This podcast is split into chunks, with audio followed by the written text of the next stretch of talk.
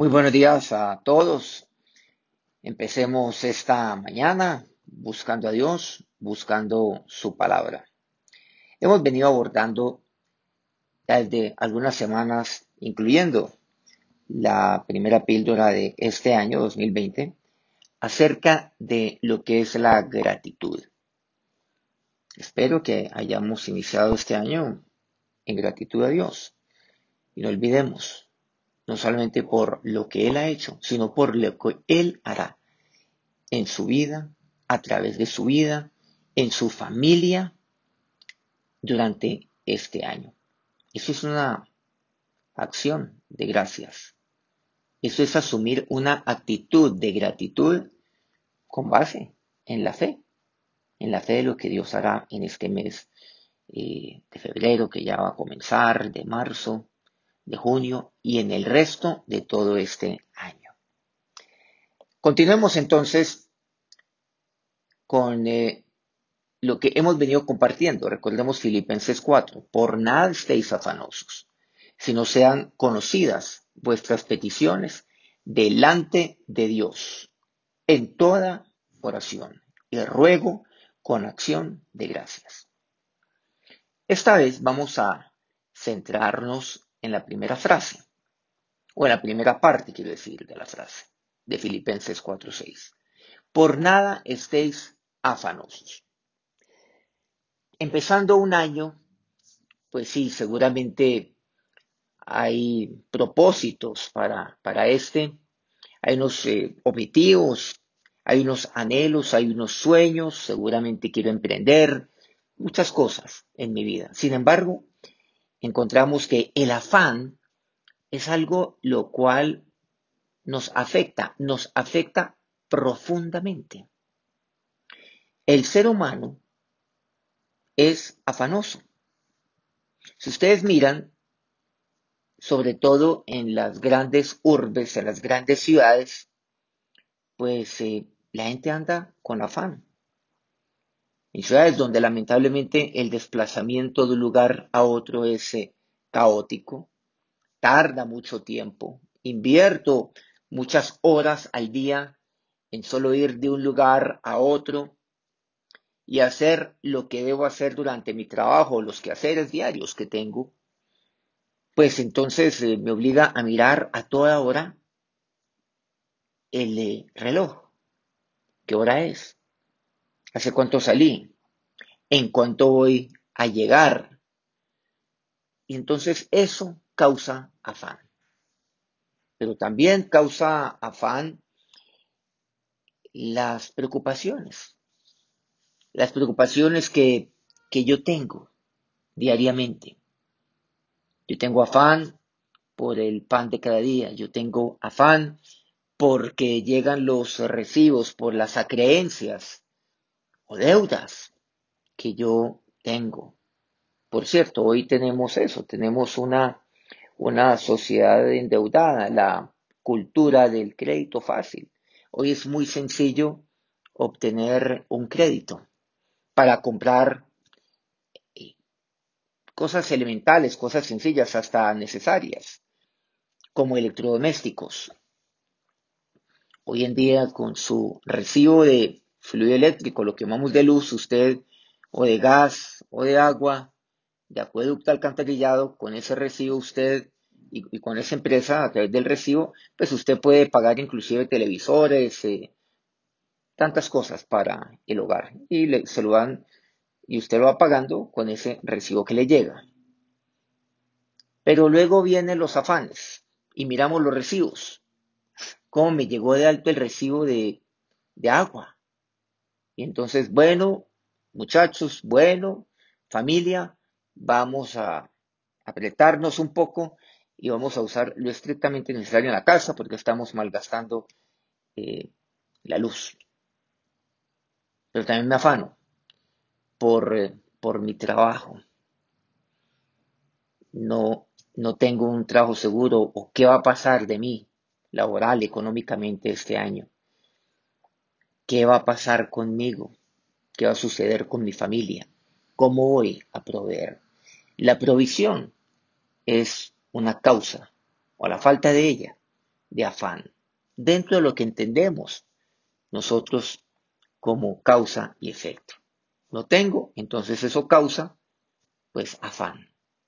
Y por supuesto, del afán que viene, viene la angustia, viene la, ya viene el estrés, viene la enfermedad. Saben que cada vez estamos conociendo más eh, estudios que muestran que para tener una vida sana no es solamente necesario alimentarse adecuadamente, hidratarse, obviamente, como debe ser, eh, hacer un poco de ejercicio, un buen eh, descanso, eso es bueno para el corazón, para el cerebro, para todo el cuerpo, sino el tratar de vivir tranquilo, el no afanarse. No lo digo yo. Por supuesto, la palabra de Dios le dice hace ya dos mil años, pero la ciencia está demostrando cada vez más esto, todo lo que significa el estrés. Y entonces los afanes. El afán eh, me perturba, me desvela, me quita el sueño, no experimento paz. Es como una enfermedad crónica que no se va. Es un virus que no quiere salir de mi vida. Cuando usted tiene un eh, eh, cuadro viral, tiene una infección, pues eh, usted pide ayuda, va a urgencias en un centro hospitalario médico. Seguramente ahí lo ven, le dice está deshidratado, deshidratada, eh, hacen lo necesario para que usted recupere los niveles al menos mínimos u óptimos en su cuerpo de, de, agua.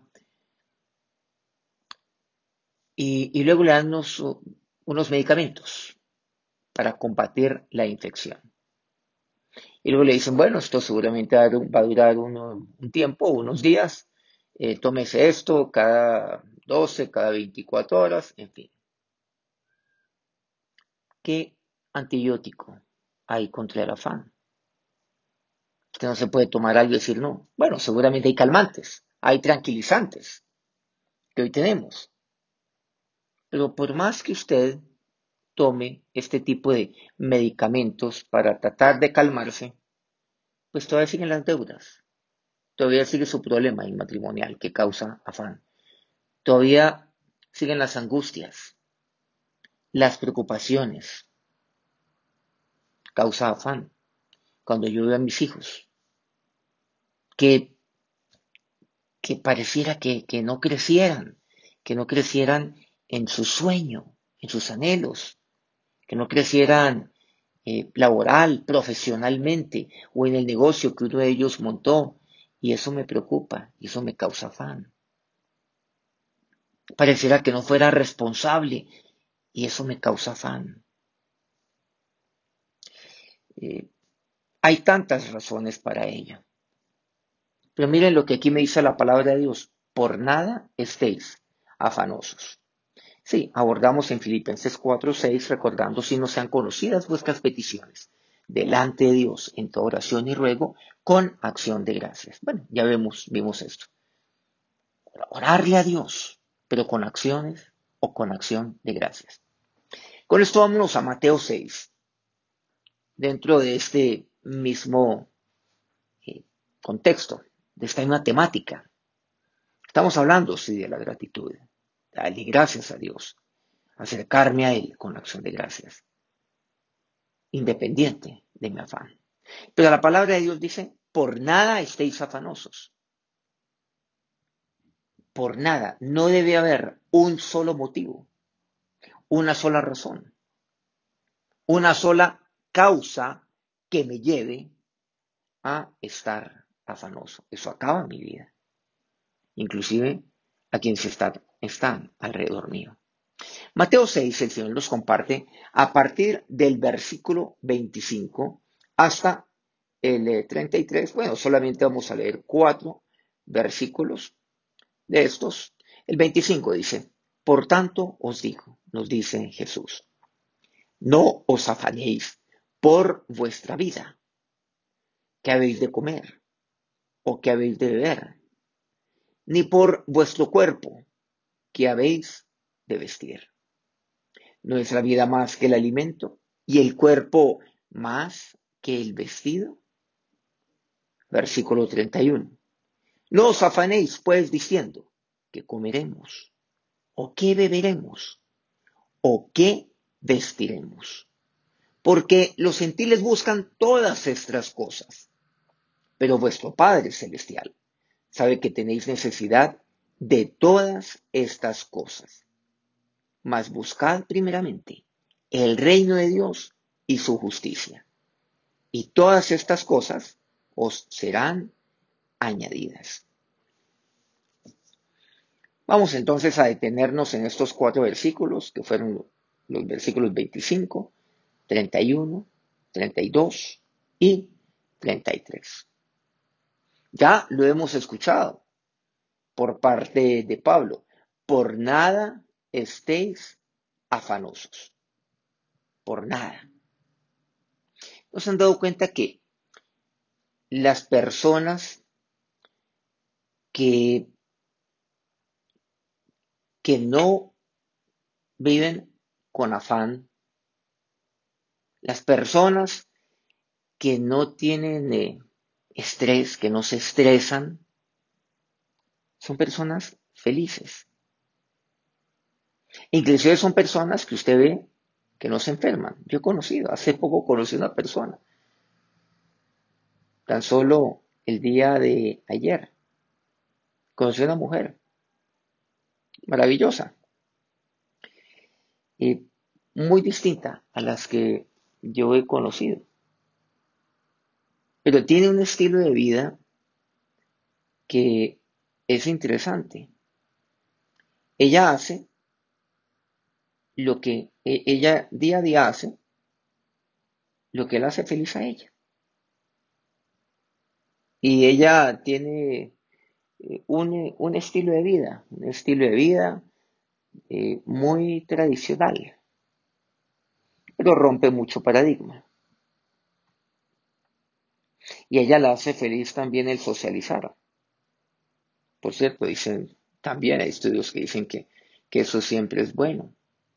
O sea, no la soledad, sino el compartir con otras personas. Disfruta estar con sus hijas, disfruta estar con sus nietos. Bueno, además que tiene una sazón extraordinaria. Como dice el dicho, tiene una mano para la cocina prodigiosa, definitivamente, sobre todo para la cocina tradicional. En el caso, pues, de aquí en mi país, pues, eh, la cocina colombiana, la tradicional. Le queda, no bueno, le queda exquisito, pero de competencia, eh, como para nunca olvidar. Pero ella es feliz y es tranquila. Los exámenes, nos dicen las hijas, que tienen nietos también, que ellas se hacen cuando sanguíneos y otro tipo de exámenes, sale perfecta. Es una mujer mayor, pero sale perfecta. Mejor que el de cualquiera de las hijas. Le dicen, usted pareciera que tuviera 20 años. Y ella come lo, lo tradicional. Y le gusta la bandeja paisa, sabe preparar excelentes frijoles con, garra o la pezuña o las manitos de cerdo que llaman. Eh, bueno, la carne molida, eh, el chicharrón, el chorizo. Bueno, aquí seguramente estoy hablando de muchas herejías delante, pues, ante muchos de los que me están oyendo, porque, bueno, podrán decir que estoy promocionando una vida nada sana.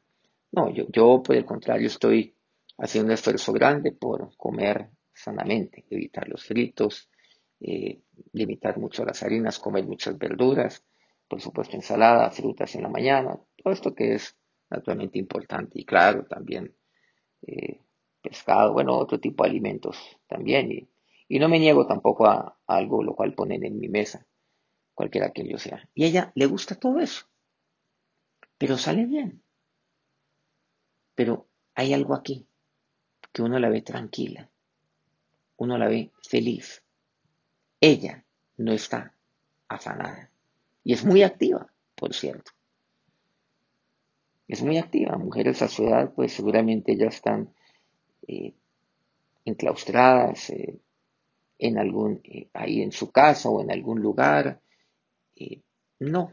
Y por supuesto necesitan cierto tipo de cuidados. No. Ella sale tranquila, va sola. Uy, no, qué responsabilidad. No, ella está siendo feliz. Todo le va bien. Por eso dice, por nada estéis afanosos. ¿Qué dice aquí Mateo 6? Jesús, no os afanéis por vuestra vida. Muchas veces uno dice, ¿qué va a hacer de mí ahora? ¿Qué va a pasar ahora con mis hijos? ¿Qué va a pasar con mi familia? ¿Qué va a hacer de mí? Y me afano, por ejemplo, cuando me diagnostican una enfermedad que es grave me dan la noticia. Y que siempre cuando uno recibe una noticia de esas, independiente del diagnóstico que puede ser incompleto, el que a uno le dan preliminarmente, entonces uno entra en crisis. Y sí, y, y ay, ¿qué va a pasar conmigo? Y yo pido ayuda y entonces oren, oren por mí, por esta situación. Eh, la cosa está grave. Después uno descubre que la cosa seguramente no era tan grave, pero sí es de mucho cuidado y de actuar rápidamente. Pero aún, cuando yo recibo una noticia de estas que, que podría ser también grave, cuando el doctor me informa que hay que actuar rápidamente, que, lo que detectaron esa masa tardíamente, ¿cómo reacciono frente a una situación de estas? me afano, porque me preocupo, me angustio. ¿Qué voy a hacer? Me afano por mi vida. Ahora, ¿qué va a ser de mí? Ahora, ¿qué va a pasar conmigo? ¿Cómo va a ser el tratamiento, doctor? ¿Y eso duele? ¿Cómo me voy a sentir? ¿Me voy a morir? ¿Cuáles son mis posibilidades de vida? ¿O voy a quedar eh, igual que antes? ¿Voy a tener algún tipo de impedimento o incapacidad? Eh, ¿Esto cómo va a afectar mi vida? Y entonces yo me afano. Por eso dice Jesús, no os afanéis por vuestra vida. Recordemos lo que nos dice Pablo, por nada estéis afanosos. Alguien le presento a Dios mi petición. En toda, en toda oración y ruego. Y le doy gracias a Dios. Sí, pero dice aquí, el Señor. Por nada estéis afanosos. No os afanéis por vuestra vida. Hay tres puntos importantes que, independiente de las situaciones coyunturales que nos estén pasando, algunos pasan por unas, otros por otras, hay algo que tenemos en común. ¿Saben por qué nos afanamos todos? Versículo 31 me dice, no os afanéis, pues diciendo que comeremos, primero, por el alimento el pan de cada día. Me preocupa. Y me afano por ello. Y trabajo para ello. Yo trabajo para que no falte el pan. Para que no falte el alimento en la mesa de mi familia. Para que a mis hijos no les falte alimento. Para que no me falte alimento. Entonces, me afano. Y me afano para trabajar eh, y me afano para producir más, si es que, si es que puedo. Me afano por recortar gastos. Hay afanes. Hay afanes por el alimento. ¿Qué comeremos? En segundo lugar dice, o qué beberemos. Me afano por el pan. Me afano por lo que he de beber, por el agua.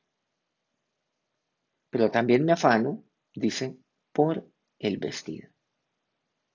El vestido es aquello lo cual a mí me cubre, el cual a mí me, me cobija todos los días. El vestido es aquello lo cual me cubre eh, en momentos de, de frío. ¿Qué voy a vestir? O también en cualquier región o fría o calurosa, es el vestido. Y el vestido de mis hijos, de mis hijas. Y me afano. ¿Qué comeremos? ¿Qué beberemos? ¿O qué vestiremos? Pero luego me dice, versículo 32, porque los gentiles buscan todas estas cosas. ¿Qué quiere decir los gentiles?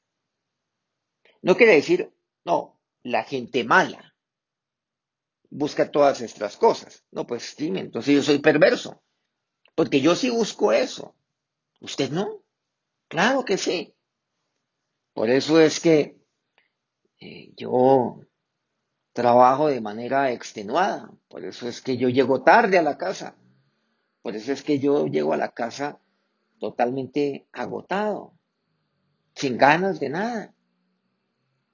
Entonces, por eso me catalogan a mí como gentil, porque entonces pareciera que el término gentil fuera un término eh, agresivo, ofensivo.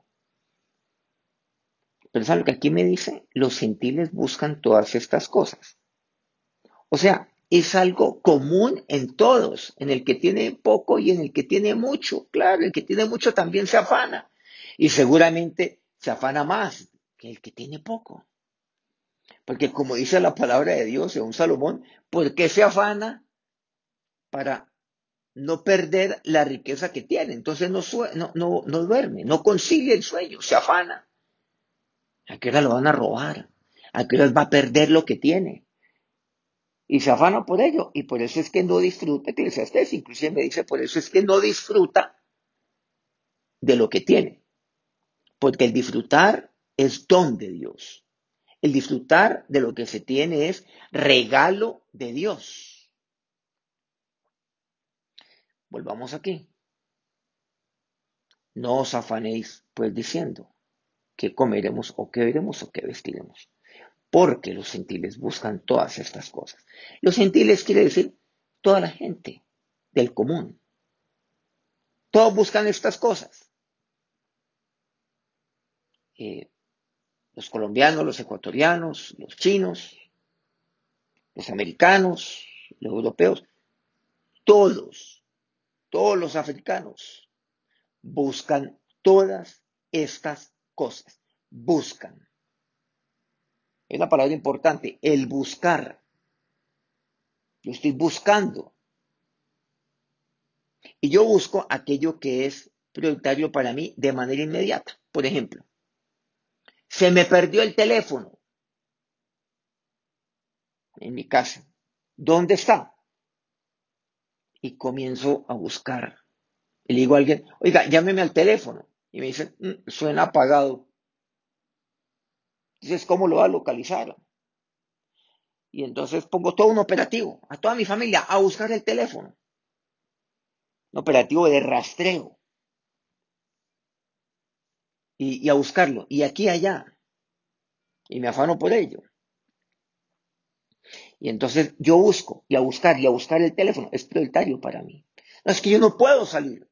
Dice la esposa, mi amor, pero te lo busco. no, es que no puedo sin el teléfono, que por cierto eso es un tema interesante. O sea, se nos puede olvidar todo menos el teléfono.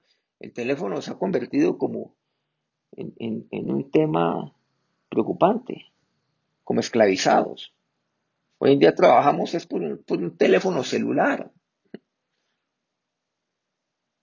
Porque ahí tengo toda mi información, tengo todos mis datos, tengo los teléfonos, tengo eh, notas, tengo todo. Las redes, ¿cómo es posible? Y ese teléfono costó mucha plata.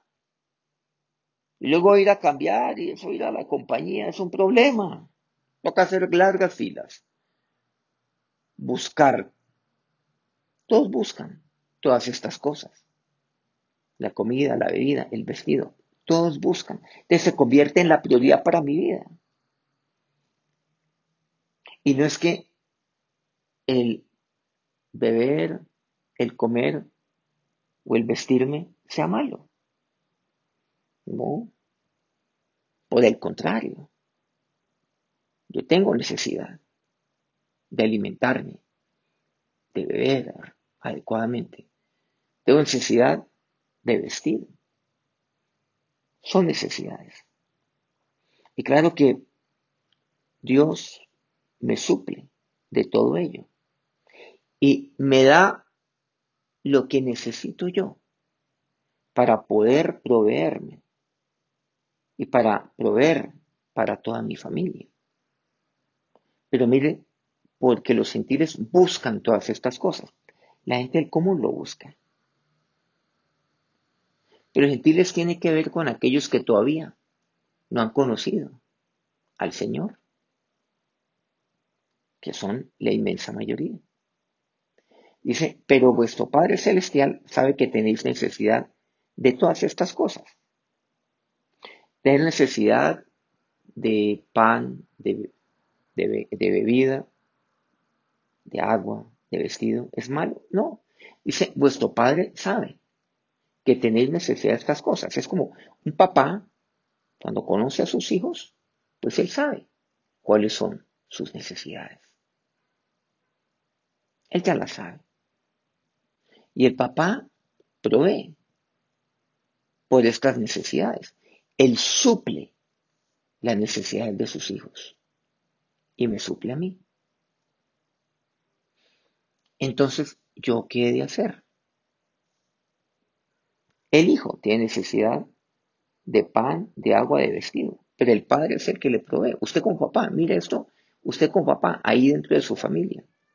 ¿Y usted qué le dice a su hijo? Mi hijo, no se preocupe. No te preocupes por nada. Aquí está tu papá para proveerte. Aquí está tu papá para, para darte vestido, para calmar tu sed. Aquí está tu papá. No te afanes. Entonces, no busques el pan. No busques. O sea, no te afanes. No busques primeramente el vestido.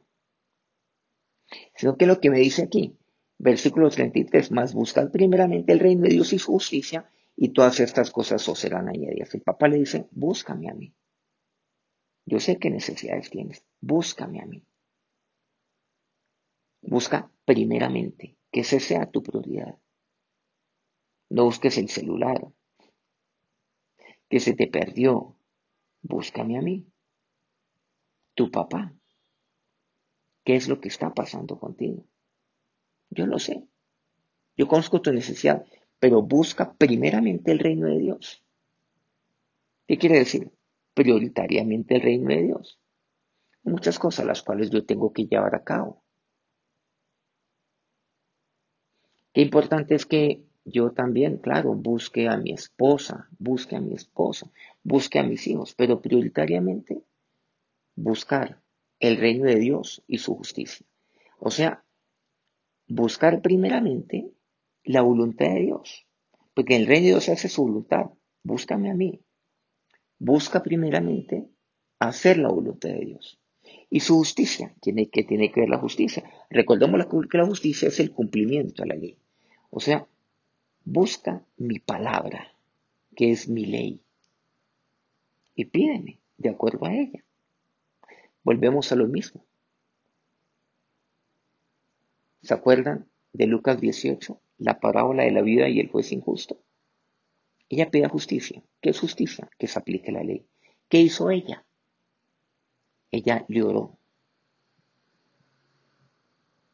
O sea, bueno, fue donde el juez, obviamente. Pero para nosotros, ¿qué significa eso? El orar.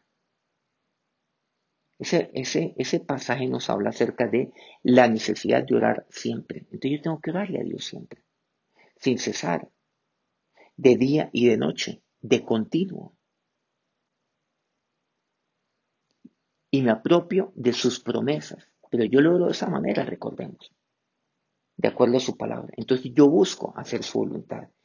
Yo busco, le busco a Él. Yo busco su palabra. Su justicia es eso, buscar su palabra y pedirle de acuerdo a su palabra, a las promesas que Dios tiene ahí para mi vida. Y yo pido eso. y le digo a Dios. Y cuando yo lo hago, ya no hay afán en mi vida. Y por eso dice, y todas estas cosas os serán añadidas. ¿Qué quiere decir? De que Dios añade el suplir mis necesidades. Todas ellas. ¿Por qué me afano entonces? No hay razón. Por nada estéis afanosos. No os afanéis por vuestra vida. Conclusión, buscar primeramente hacer la voluntad de Dios. Buscar su palabra, que es su ley. Apropiarme de sus promesas, que es justicia. Y Dios es juez justo, es un Padre justo, que luego me añade el pan, el agua, me añade el vestido y me suple todas las necesidades que yo tenga. Que Dios los bendiga ricamente.